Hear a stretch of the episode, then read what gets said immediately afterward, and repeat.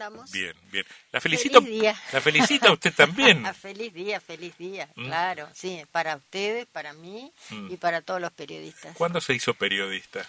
A partir del 87 Ajá. empecé a trabajar cuando me hice cargo, 86 en realidad, me hice cargo del diario La Mañana de Victoria cuando papá se fue a Buenos Aires. Ya se había sido un par de años que se había ido y yo mm, pues, había empezado a colaborar un poco y ya a partir de ese año mm, me puse de lleno en el diario y ahí seguí Mm. con algunos intervalos que se interrumpieron con mi actividad política, pero siempre volviendo y hasta que, bueno, después vendí el diario y ahora despunto el vicio escribiendo cada tanto y mando mis, mis columnas y a alguno que le gusta la publica. Y si Eh, no, la leo yo. Escúcheme una cosa. eh, pero lo la- la- el oficio de periodista, ¿lo vivió como, como un mandato, como una pasión genuina o como un mandato? No, O- eh, o a- al, al principio sí, porque bueno, eh, me tuve que hacer cargo del diario y entonces bueno, era como todo nuevo para mí, pero eh, a mí siempre me había gustado escribir y, y leer muchísimo desde muy chica, y así que lo, lo- enseguida fue, fue un amor a primera vista. Ujú. Su Agarré viejo fue a- un gran periodista. Papá sí, a papá le encantaba, aparte era era era muy inquisidor, eh, sabía preguntar, lo cual es difícil, ¿viste? Saber preguntar es difícil y saber escuchar también, Ajá. Pero era era bueno y escribía muy bien también. Y, mm, y le clausuraron al diario varias veces, Sí. ¿no? Lo clausuraron en la época, ese mismo, el 26 de, de marzo fueron la, la, este, el golpe de Estado, a los pocos días clausuraron el diario. La dictadura, La claro. dictadura, sí. Hace, hace, hace poco, Gracia destacó algunas, algunos escritos de, de Sí. Harold Lasky en, el- en los días previos al golpe. A mí me llamó la atención uno del 23 de marzo, Sí. muy interesante. Cinco minutos antes. Cinco minutos antes el texto. Sí. Un gran texto que creo que está Es en tu muy blog. bueno. Sí, yo sí, lo sí, leí yo lo- lo, lo- compartí en redes también porque me gustó mucho. Es muy bueno, sabes que yo estoy tratando, bueno, tengo bastante del archivo del diario y voy rescatando por ahí cosas que, que tienen bastante que ver con la actualidad. Es decir, Jaroslavsky era un tipo preclaro en el análisis de la realidad. Y como la historia argentina se repite todo el tiempo, ¿viste? No, eh, parece como que estás hablando de los mismos tiempos. Entonces cada tanto busco y trato de, de, de poner en el blog o de publicar porque son cosas interesantes que me parece que vale la pena leerlas y recordarlas. Eh, pasando del, del, del periodismo a la política, ¿cómo, cómo, cómo vio evolucionar la, el oficio, la profesión? La- de la- la- Del- ¿Del periodismo sí, o de la política? del periodismo.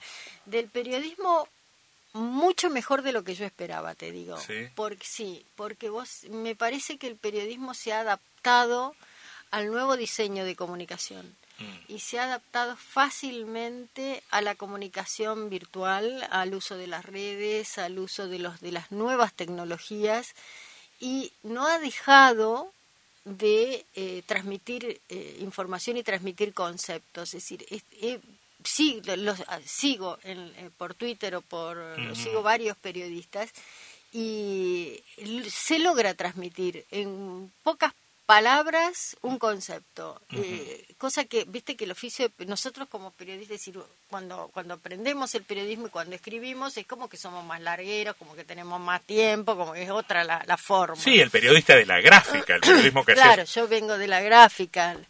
Eh, en la radio por ahí pero también grandes desarrollos, Sí, encadenar ideas, cosas que, exacto. que, que no es tan fácil en 140 caracteres. No es fácil, pero por eso digo, me parece que lo han logrado. Ahora, eh, y también han- se ha logrado sostener a muy difíciles, ¿no? Pero sostener los medios este, eh, tradicionales, es decir, siguen los diarios, a pesar de todo y a pesar de que cada vez por ahí la gente compra menos el diario de papel, pero lo lee en línea. A Eh, nivel nacional, ¿no? A nivel provincial eso ya es más A complejo. nivel provincial es más complejo. Y se han caído varios medios referentes. Sí, pero fíjate vos, el diario de Paraná está, recuperándose.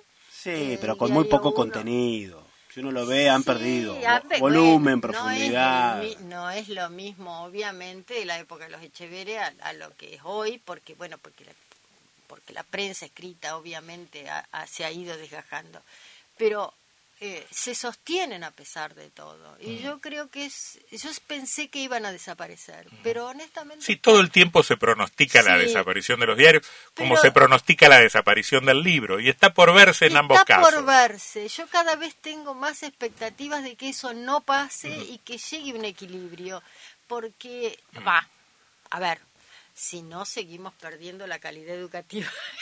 No, y bueno, terminamos claro. siendo un país de analfabetos, ¿no? Bueno, claro, pero sí, si, sí. Pero si sos, de- en algún momento se recupera la, la educación en la Argentina, lo cual siempre fue nuestro orgullo, eh, y tenemos estándares eh, de calidad educativa, yo creo que todo lo que tenga que ver con la cultura, con el libro, con los diarios, con Mm. los medios, con el periodismo, va a, a- a encontrar un nivel interesante. Yo tengo la sensación de que esa decadencia que efectivamente existe en el plano educativo también se refleja en el periodismo. Yo tengo la sensación de que no se está escribiendo tan bien, de que no se escribe tan bien en los medios gráficos como se escribía en su momento. Se ha perdido calidad, probablemente en algunos casos, pero creo que ya que sigamos existiendo O sea, es mucho. es muchísimo. Usted mencionó, usted desde el apellido Jarolaski mencionó a los Echevere. ¿Es cierto que el apellido Echevere estaba prohibido en el, eh, perdón, que el apellido Jarolaski estaba prohibido en el diario o es una más de las leyendas de urbanas? las leyendas urbanas. Nunca, tuvieron sus peleas, Sí. el viejo Echevere y Jaroslaski, en, en determinados momentos. Cuando dice el viejo está hablando de don El- Arturo. don- claro, el, el director Claro. del, del diario. Tuvieron sus, sus, sus Sus encontronazos, peleas. Pero eh, Arturito Echevere, por ejemplo, tuvo gestos extraordinarios con Jaroslaski. Eh, en su momento. con Bueno, fueron los dos fueron candidatos en 1987. Sí, sí, eh, y, y bueno, yo creo que se saldaron en algunas medidas esas cuestiones. Yo mantengo una relación con ellos absolutamente cordial eh, y bueno, nada. Papá se peleaba con bastantes, te voy a decir, ¿eh? ¿Con quién no se Con peleaba? quién no sé, claro, no es que digamos era una excepción. Eh, hablemos de política del, del presente. Em, ve el presente con preocupación, con optimismo, con esperanza. Digo, como, como volvió Scioli, digo fe, optimismo y Ay, esperanza. perdón. No me- se ría. No me debí reír. No, eh, estoy tratando de sacar la emoción de, de mi visión de la política. Me ¿Por? parece que... Y porque cuanto más emoción le metamos a este asunto, más difícil va a ser salir. Ah, Eh, pero ¿cómo, le- ¿cómo hacemos política sin emoción? Con conciencia, Mm. y con moral, y con ética, y con valores. No necesito estar enojada para hacer política, no necesito estar eh, aplaudiendo para hacer política, no necesito ser fanática de nadie, no necesitamos crear mitos, no necesitamos endiosar personajes. Bueno, para una cuota de pasión, para que lo- los dirigentes no sean Tan me- aburridos. mm, aburridos, robots, mecánicos. Sí, no, la pasión es otra cosa, pero pero la emoción de, de enojarte, de, de estar eh, este, sosteniendo la famosa grieta o de estar cuestionando permanentemente entre unos y otros, yo sé que no le importa a nadie. A mí la verdad que no, me- no, no, no me da ganas de eso. Me parece que hay tantos problemas y hay tantas cuestiones para resolver, hay tanto que pensar hacia adelante que la mejor forma de trabajar en esto es escuchar y, y- y- y sin prejuicio. Yo tengo que poder escuchar lo que vos tenés que decir, aunque vos estés en las antípodas, porque si no, no voy a entender nada, no, No, voy a poder cambiar nada. Hay un problema de la política que es su incapacidad, me parece, en este tiempo, para dibujar horizontes, para trazar escenarios de optimismo, para convencer a la ciudadanía de que no estamos condenados a presentes grises como este. A mí me parece que la política no está generando eso hoy. No, la política está generando en, en las personas, en la sociedad común, en, en toda la, gente o en la mayoría de la gente, desencanto, porque no le solucionan los problemas. Es simple, si vos te levantás todos los días, todos los días tenés problemas y cada vez la inflación te come tu salario y te cortan la luz porque hiciste un plan de pago que no pudiste pagar, eh, y que no te dijeron qué interés te iban a cobrar y te salieron cobrando una payasada y te cortan la luz, eh, bueno, digamos que no estamos en el mejor momento como para que la gente esté contenta con la política porque no le está resolviendo los problemas. Ahora, eh, esa es una asignatura que tiene que resolver la política, tiene que encontrar la forma de resolverle los problemas a la gente, porque no hay democracia sin política, no hay república sin política, sin partidos políticos.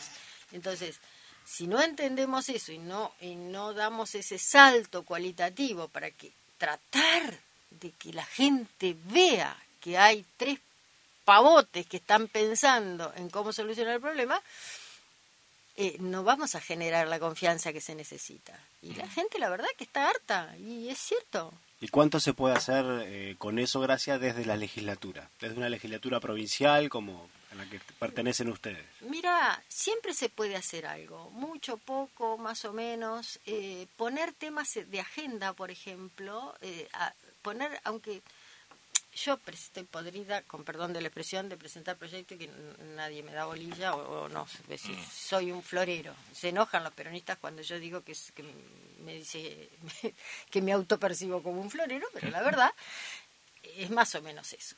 Pero bueno, más allá de eso, el hecho de poder hablar, de contar con el periodismo, de tener un micrófono, de tener un diario, de poder poner un tema en agenda y que se hable, que se discuta, que el periodismo lo tome, que se adviertan las cuestiones que hay que resolver, eso ya es muy importante. Eh, me parece que, que, es una de las grandes obligaciones que tenemos. Es, no te digo de estar señalando los problemas sistemáticamente, porque también hay que señalar las soluciones, pero sí advertir dónde están los problemas del Estado.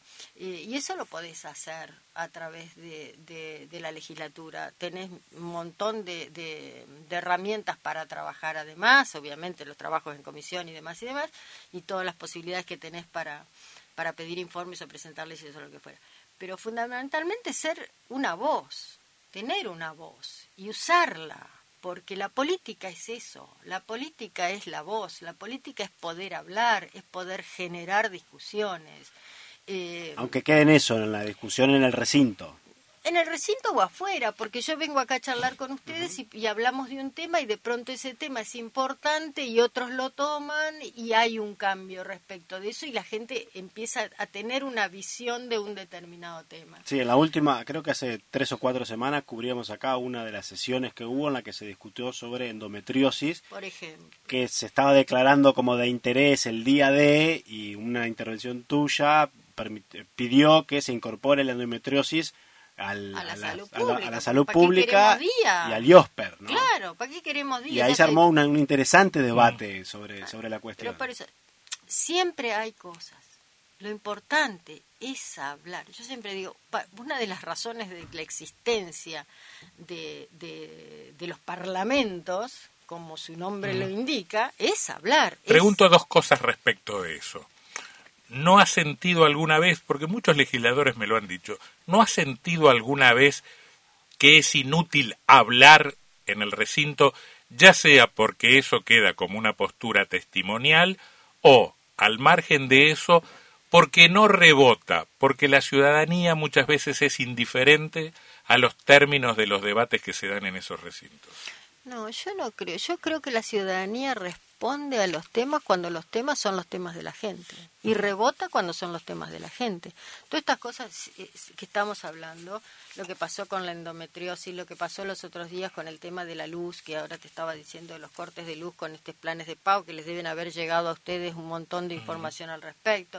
Es decir, cuando hay un tema que que interesa a la gente, rebota, porque, porque es natural que así pase, así sea. Lo otro que me pregunto es, ¿no siente, o en todo caso me gustaría conocer su experiencia en ese punto, em, ¿no siente que la legislatura ha perdido, particularmente en Entre Ríos, ha perdido una enorme legitimidad a partir del escándalo de los contratos truchos? La política pierde legitimidad con la corrupción. La legislatura, por supuesto pierde legitimidad cuando se abusa del Estado. Y, todo, donde hay corrupción se pierde legitimidad. Ese es el gran problema de la política, la corrupción. Eh, ahora, los parlamentos son la esencia de la República. Cuando hablan de, de los diputados o las diputadas o los senadores, cuando se ningunea o se, se simplifica la labor parlamentaria al punto de decir eh, que, cobran al pedo, mm. con perdón de nuevo de la expresión, voy a decir unas cuantas malas palabras probablemente en el día de hoy, así que ya desde ahora me disculpo por todas, así no tengo que disculparme cada rato. Eh, cuando, cuando se simplifica eso, se atenta contra el sistema democrático. Yo estoy de acuerdo. Y además es el blanco fijo más fácil. Es más fácil. Dicho esto, acordando con usted en eso, eh, digo también que, siendo así las cosas, es una canallada usar la legislatura como como este, caja como caja como como caja ilegal tienen que ir presos los que claro pero es, es, es, doble, es doblemente dañino por lo que se pierde en términos de recursos constante y sonante y por la legitimidad que la política pierde en ese terreno es una canallada. Entonces, en ese plano no hay defensa posible. No, pero no. Por supuesto que y no. Y no siente que su partido tampoco hizo lo que acaso podría haber hecho, denunciar. Este... Se denunciaron hasta donde yo sé, hubo denuncias eh, y hay una investigación en curso que supongo yo que seguirá adelante a pesar de que la fiscal esté este, la hayan destituido. Y hay una causa, tiene que seguir si hay eh, miembros de mi partido que estuvieron involucrados, pero tendrán que pagar las consecuencias, como tendrán que pagar las consecuencias y como deberían tener que pagar las consecuencias, especialmente los de primera línea, aquellos que permitieron que todo ese entramado delictivo pasara. Mm. No, pero para eso... ¿Cómo pudo pasar, diputada, sin que nadie lo viera? Sin que ningún actor relevante de la política lo denunciara y tuvimos que esperar que un policía mirara ahí cómo manipulaban. Cómo se caían las, las tarjetas de un bolso. Mm. No sé, no sé. ¿Cómo pudo pasar? No sé. ¿Y no se ha hecho demasiado, demasiado poco también por transparentar ese mecanismo desde aquel año hasta hoy?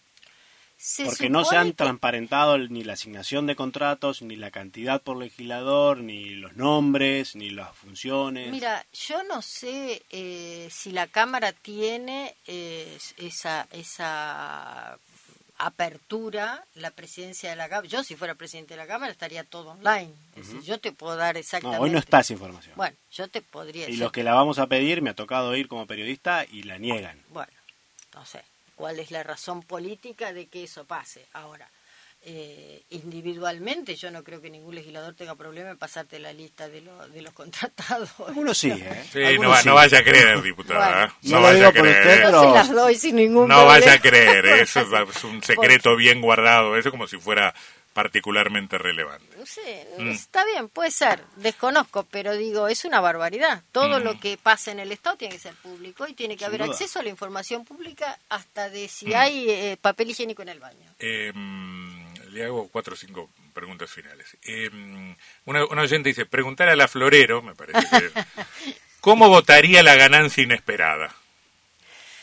La ganancia, es que lo que estamos Alberto Fernández que está con el asunto este, a, ver, yo lo que haría es cambiar completamente la política tributaria de la Argentina. Vos no podés estar poniendo impuestos cada vez que necesitas plata. Mm. Esto es un absurdo. Bueno, los gobiernos necesitan plata todo el tiempo. Los gobiernos necesitan plata todo el tiempo porque son ineficaces, pero supuestamente si vos tuvieses una política tributaria adecuada, tuvieses un gasto adecuado en función de tus ingresos, no tuvieses déficit fiscal, tuvieses un manejo macroeconómico del país normal, no anormal como tenemos, no necesitarías recurrir a este tipo de, de, cuestiones para sacar más plata, para financiar el Estado. Pero en este caso puntual, con el país que tenemos y esta situación de suba que cambien inesperada... Ganancias, que cambien ganancias. Pero ahí nos afecta a todos. No, no, no, no, porque no a las empresas exportadoras. esto, de hecho, esto, esto de hecho es un cambio en ganancias, digamos. Bueno, pero por eso que, que, modifiquen el impuesto a las ganancias y que digan, bueno, vos es un incremento del 15% en la alícuota de ganancias para este grupo.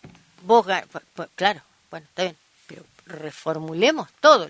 Vos, ¿quién ¿Cuál es el padrón de contribuyentes? ¿Quiénes pagan y quiénes no pagan ganancias? ¿A partir de qué monto? ¿Cuánto vas a pagar vos que ganas 10? ¿Cuánto vas a pagar vos que pagas 200? Yo creo que los impuestos tienen que ser, eh, cada vez que ganas más, más tenés que pagar. Eh, el que gana menos tiene que pagar déjeme, menos. Déjeme recordarle, mire qué malo que soy, que su presidente ¿Cuál? Mauricio Macri. Mi presidente fue Alfonsín. Yo no su, presidente, su presidente Mauricio Macri dijo, el, los trabajadores en mi gobierno no van a pagar ganancias. Y están pagando. Y terminaron pagando más, más que antes. yo, eh, lo voté a Macri, soy de Cambiemos, eh, pero no, no, no soy, el radicalismo no es el padre de esa criatura. ¿eh? Mm. Eh, fue el socio de la criatura. Fue el socio, fue el socio de la criatura, pero no el padre. Usted que, que, tiene una tradición radical a prueba de a prueba de balas. Este, cuando Macri dice lo que dice de Irigoyen. Ah, perdí una excelente oportunidad de callarse la boca. Mm. Eh, él está mirando la realidad, eh, mira la historia con los ojos de hoy si hubiera sido Kovadlov el que hubiera dicho eso, eh, estaría preocupada. Pero no, no me parece que el ingeniero Macri tenga historia dentro del radicalismo, ni, mm. eh, ni sea el estadista, el sociólogo o el filósofo como para poder decir semejante sentencia, ¿no? Mm. Y además como si me invitás vos a comer a tu casa y yo sé que tu mujer cocina horrible y voy, me siento enfrente, sí, me siento enfrente y te digo esto está asqueroso. A ver, o no voy a comer a tu casa o me mm. callo la boca. Y sí, y sí, y sí, es cierto, pero bueno, pero este, a veces esos problemas son de dos, eh, son de a dos esos problemas. ¿Cuál? Este. y las, las sociedades, los matrimonios desavenidos o las sociedades donde uno Pero es... está perfecto, a ver, a mí me parece que, que Cambiemos es un gran experimento, es una gran construcción, es un... ¿Le gusta, le sigue gustando, la, la sigue reivindicando? Yo reivindico la política de alianzas, absolutamente. Y en este momento de la Argentina, la única política de alianzas posible es sostener esta estructura que se ha armado para eh, llevar adelante un proceso de transformación. Yo creo que su viejo, usted carga con el apellido Jarolaski, que creo que no es una carga para usted de ninguna manera, pero su viejo se hubiese aliado con los peronistas o con la centroizquierda. Y no sé, con la centroizquierda no sé, con los peronistas sí. Eh, era amigo del padre de Mauricio Macri, te digo. ¿eh? ¿Ah, sí? Sí, sí, tenía su, su amistad. No, no... Mm, era un tipo bastante particular, eh, pero él no... A ver, no, no le gustaban las alianzas. él viene... Yo creo que hubo un, un, punto de inflexión en la historia argentina donde se acabaron la posibilidad de los partidos únicos y no hay opción Tenés que trabajar en alianzas. Como partido único es imposible llevar adelante un proceso de transformación porque no representás mayoritariamente a la sociedad. ¿Acaso Jarolaski lo, planteaba en esos términos porque venía de, la disputa entre intransigentes y unionistas? Él venía de otra época. Es más, la última gran pelea que tuvimos con él fue con el tema de la Rúa. Cuando yo me incorporé a la alianza, él no estaba de acuerdo. Eh, él no era aliancista, porque él entendía otra visión de la política, porque miraba otro tiempo. Yo creo que ese tiempo, lindísimo, una, maravilloso, me encantó conocerlo, pero no existe más. No existe más. Bueno, dígame, ¿quién es su candidato a presidente de, la Nación? ¿Quién es su candidato a gobernador? Y si quiere decirme quién es su candidato a intendente de Victoria, la escucho también. A presidente de la nación no sé, todavía. No me gustan mucho ninguno, te voy a decir hasta ahora. Eh, a gobernador, Frigerio. Confío en, en, la visión política que tiene. Eh, me gusta cómo mira la realidad. Mm. Eh, más allá de que podamos disentir en algunas cuestiones este, de, de, de la política grande, ¿no? De, cuando empezamos a hablar de, ideologías o de... Pero me gusta, me da confianza, Frigerio. Sí. Y intendente de Victoria me gusta Ana Schut, su actual vice, vice este, intendente.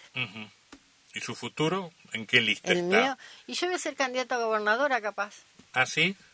¿Cómo hace candidata a gobernadora? Me acabas de decir. es la, única, es la única candidata a gobernadora que dice voy a votar a otro candidato. Pero bueno, pero porque yo no llego. No podría llegar yo. Ahora, ahora. para vice? Tiene, que, tiene que ir una mujer con Frigerio. sí, tiene que ir una mujer. Sí, me anotaría, me anotaría, me anotaría. Vio, cómo cumplió porque nos dijo, les voy a dejar un título. Claro que me anotaría. Se anota para ser candidata, compañera de fórmula de Frigerio. Me encantaría ser candidata a gobernadora, te digo honestamente. Me encantaría ese desafío. ¿Sí? Pero sí, me encantaría. Yo creo que esta provincia tiene no sé, me, me, me entusiasma. Pero se conforma con la vice. Perdón, es un delirio, ¿no? Pero eh, imagínate una fórmula. Frigerio Jarolaski. Frigerio Jarolaski es la política argentina de la década de los 50 y de los 60. Y sí, está bueno, ¿no? Ah. A mí me gusta, pero bueno, viste cómo son estas cosas, cómo son los radicales, cómo son los del PRO, cómo son los acuerdos, cómo son las trenzas, cómo son todas esas cosas. Andá a ver mm. qué va a pasar. Por ahora no pasa, no, no es un tema tampoco que, que, que, tengamos que, profundizar. A mí lo que me gustaría saber ahora es cuándo van a ser las elecciones, por ejemplo, si se van a adelantar o no se van a adelantar. seguro que se van a adelantar, me parece. Yo no estoy tan ¿No está tan seguro? ¿Por qué? Mm, si vos fueras Bordé, ¿adelantarías las elecciones? Y yo me separaría del presidente Alberto Fernández. Pero yo creo que a, los intendentes peronistas que van a jugar su reelección... ¿Qué quieren? Le van a pedir a Bordé. Yo si fuera Val, por ejemplo, trataría de que me adelanten las elecciones. Claro. Ahora, si fuera Bordé, no sé. ¿Por qué? Y porque él... Sí, Bordé tiene... Bordé va a ir de candidato a diputado provincial. Pero ellos van a perder las elecciones en el 23. Bueno, ¿el que le importa? si va a ser candidato a diputado provincial. Y bueno, pero si pierde antes si hay desdoblamiento y él pierde, queda muy vacío, muy vacío de poder. Pierde él, si no le no adelanta. Bueno, pero eh, usted porque lo mira con, con, ojos optimistas, él él él juega para, para usted, él, ah, él jugará a adelantar porque cree que así las puede ganar. Sí, puede creer que las puede ganar, pero es medio difícil. Puede haber una mujer victoriense también en esa fórmula. Sí, yo creo que yo creo que eh, eh, la candidata gobernadora de Bordés es Laura. Es ¿Cómo se lleva con Laura Estrata? Bien, es una chica encantadora, es muy trabajadora. La conozco desde que es chiquita, mm. con, la, madre nos hemos criado prácticamente juntas. Eh, somos ella es un poco más grande que yo, pero bueno, en el pueblo viste que nos conocemos todos. ella es por la madre, ¿no? Laura es mucho más chica claro. que yo. Lo dice por Tardé y miró por María Alcira Liprandi, la mamá de Laura. Claro, yo soy más de la generación. María Alcira es mayor que yo, pero somos más o menos. decir, Laura es chiquita, no sé cuántos años tiene Laura. 46 debe tener, 45. Ah, tan chiquita 45. Mi última pregunta es este. No le llevo tantos años después de todo. Mi última pregunta tiene tiene malicia. este, ¿Usted no cree que Bordetti Frigerio acuerdan por debajo de la mesa? No sé, no estoy ahí eh, en la almohada de ellos, pero se llevan bien. Tienen buena relación, han trabajado. Bordé es un tipo que se lleva bien con todo el mundo, te digo. ¿eh? Yo tengo un respeto a él, eh, todas las veces que me ha tocado hablar con él, es fantástico, respeta la palabra, bueno, no, no al Divino Botón tiene un, índice de aprobación aún hoy de, de, su nombre. Si a Bordé no lo critica, no tiene una mala sensación la gente de Bordé. Eh, es un tipo que ha sabido llevar adelante una gestión y ya se ha mantenido. Probablemente tenga mejor imagen personal que la de su gestión su gestión no ha sido maravillosa. No, pero él tiene una muy buena imagen y la verdad que hace honor a eso, porque vos hablas con él, él, cumple con su palabra, es un tipo abierto, escucha. ¿Entendés? No me extraña que, tenga una relación con Frigerio y no me extraña que tenga una relación con, con ninguno, porque la verdad que él hace eso, eh, fomenta eso. Diputada, gracias, Jarolaski. Gracias por haber estado acá. ¿eh? No, por favor, gracias a ustedes por invitarme. Que tengan un lindísimo día del periodista. Se puede llevar un Me voy a llevar unos sándwichitos porque tengo hambre. Te contamos otra gran novedad de La Porca. Además de poder comprar en cualquiera de nuestras seis sucursales o de hacer tu pedido por WhatsApp, ahora también podés hacer tu pedido